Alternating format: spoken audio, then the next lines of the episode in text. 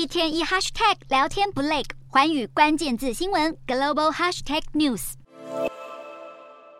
生活水准提高，使得越来越多人追求长命百岁。为民众寻找回春秘方的长寿诊所，如同雨后春笋般诞生。光是美国境内，现在大约就有八百多间。根据长寿科技新闻网站的数据，二零二一年到二零二二年，全球对长寿诊所的投资额更是增加超过一倍，达到台币约十八亿元之多。而这些回春诊所提供的，往往是还未完全经过科学或监管机构证实的尖端疗法。除了推出保健食品，这家位于瑞士的豪华长寿诊所还提供红外线疗程以及冷冻疗法。所谓冷冻疗法，美国一些诊所也有提供，就是让客户整个人进入摄氏零下一百多度的大罐子内，待上两三分钟，透过修复创伤、缓解痛症、炎症的方式，达到抗衰老的效果。不过，也有许多人好奇，为什么长寿诊所的热潮这几年才突然席卷全球？原因是不少亿万富翁，例如电商巨头亚马逊的创办人贝佐斯，以及人工智慧公司 OpenAI 的执行长阿特曼等人，都开始研究起扭转衰老、终结死亡的新兴科技。而另一个名叫阿尔科生命延续基金的机构，甚至冷冻储藏了大约一百九十具遗体，因为他们相信，在未来五十到一百年后，